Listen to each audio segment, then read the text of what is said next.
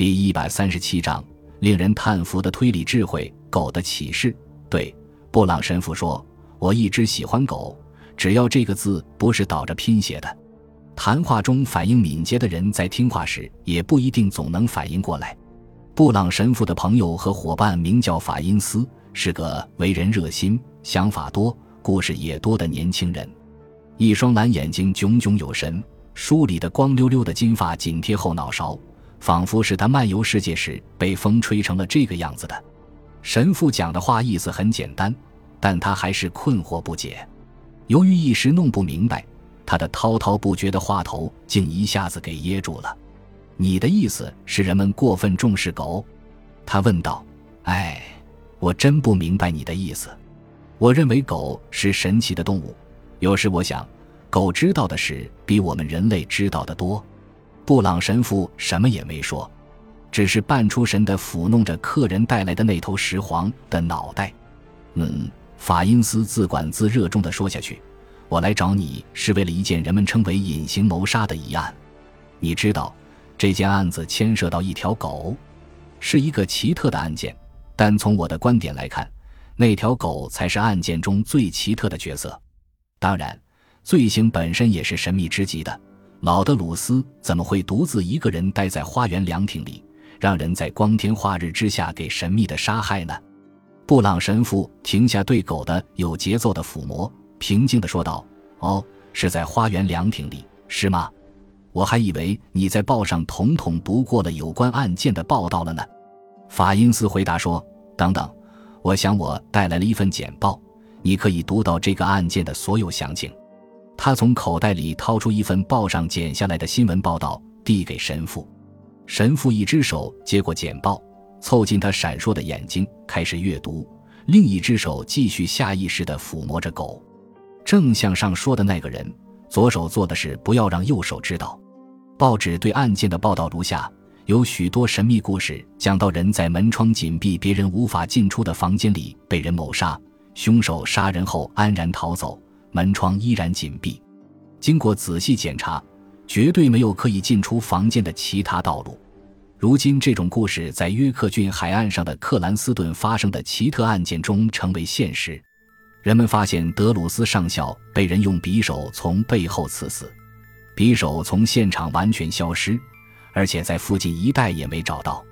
他死在自己宅林的花园凉亭里。凉亭只有一个进出口，是普通的门道。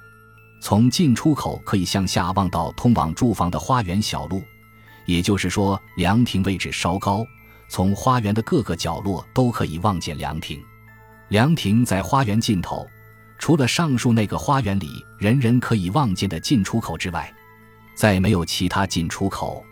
花园小路两旁是高大的翠雀树，小路笔直通向凉亭进出口。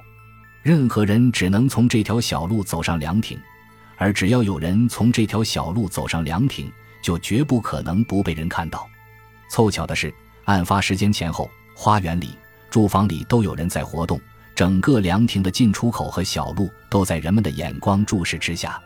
这些人对自己在案发时的所作所为都可以彼此确证，绝对没有一个人从小路走上凉亭。被谋杀者的秘书帕特·丹克·弗洛伊德作证说，从德鲁斯上校最后活着出现在凉亭进出口到人们发现上校死了的时候，他一直处在可以俯视整个花园的位置上，因为他站在一架高高的双脚梯顶上修剪着花园的树篱。死者的女儿珍妮特·德鲁斯证实这一点。他说，整个这段时间，他都坐在房间的露天平台上，看着弗洛伊德怎样工作。有关这段时间的另一部分，又被他的弟弟唐纳德·德鲁斯证实。由于他起床晚，当时正穿着晨衣，站在他卧室的窗口向下望着整个花园。最后，这些陈述都符合瓦伦丁医生和奥布里特里尔先生的陈述。瓦伦丁医生是上校的邻居，从医院里直接来拜访德鲁斯小姐，和德鲁斯小姐谈了一段时间的话。据说他在追求德鲁斯小姐。特里尔先生是上校的律师，他在凉亭里和上校讨论上校的遗嘱问题。上校亲自送他到凉亭进出口。显然，他是最后看到被谋杀人活着的人。大概除了凶手之外，大家一致认为事件发生的经过如下：大约下午三点半，德鲁斯小姐走出住房去问他父亲什么时候喝茶。父亲说他不喝，要等特里尔先生约好的在凉亭会面。于是姑娘走了，在花园小路上遇到特里尔先生去凉亭见上校。大约半小时后，上校和他一起走到凉亭进出口。从外表看，上校健康如常，精神愉快。早上他还为儿子的作息时间不正常而有点烦恼，但这时他的心情似乎已经完全恢复正常。在这之前，上校还接见了其他客人，包括他这天特意请来并受到热诚接待的两个亲侄儿。但在整个悲剧发生的时候，这两个人在外边海滩上散步，他们提不出什么证词。不过，据说上校和瓦伦丁医生关系不怎么好，但是医生是来会他女儿的，据认为他这次来是认真求爱的。特里尔律师说。他从凉亭出来之后，上校是独自一人在凉亭里，这也由俯视整个花园的弗洛伊德所证实。没有一个人走过小路到凉亭去。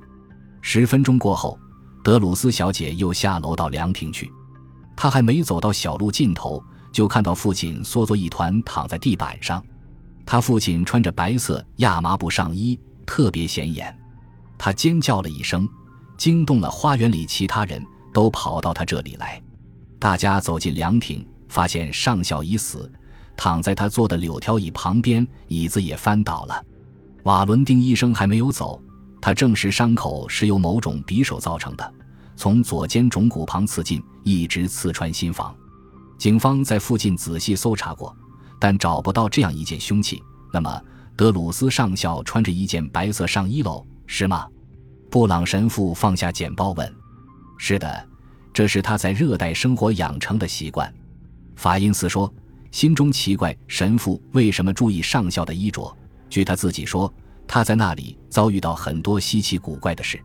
我想，他不喜欢瓦伦丁医生，可能多少与医生也来自热带有关。不过这都是个人所事。报上的叙述相当准确。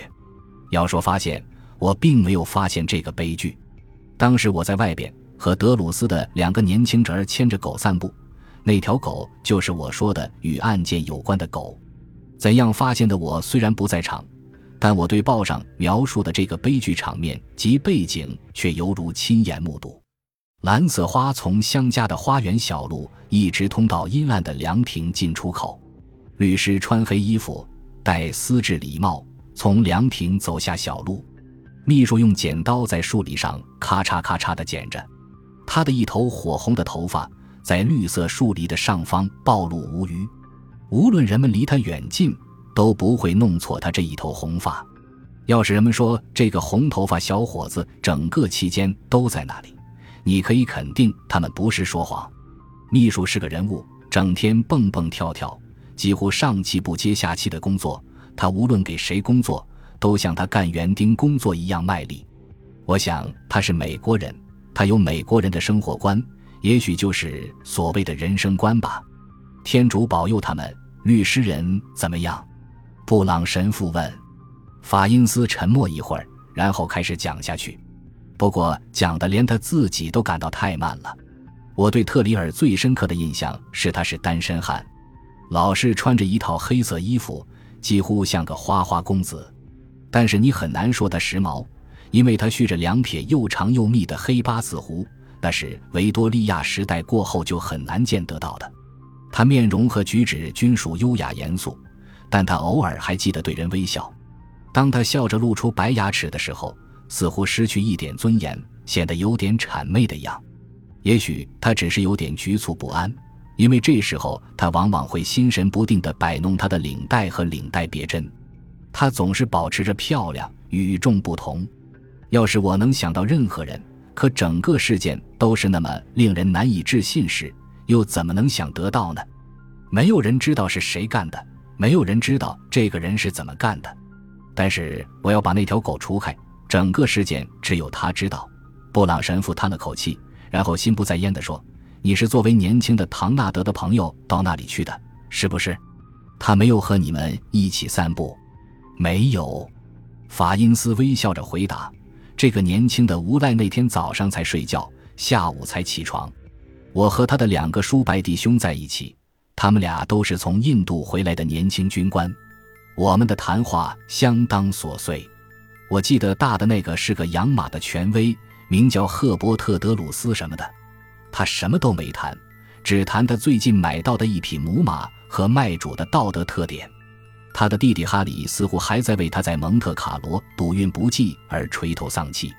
我们在散步的时候发生了一件事，我只提这一件事向你说明。对我们来说，没有什么超自然的事，只有当时和我们一起散步的那条狗才是个神秘的谜。感谢您的收听，喜欢别忘了订阅加关注，主页有更多精彩内容。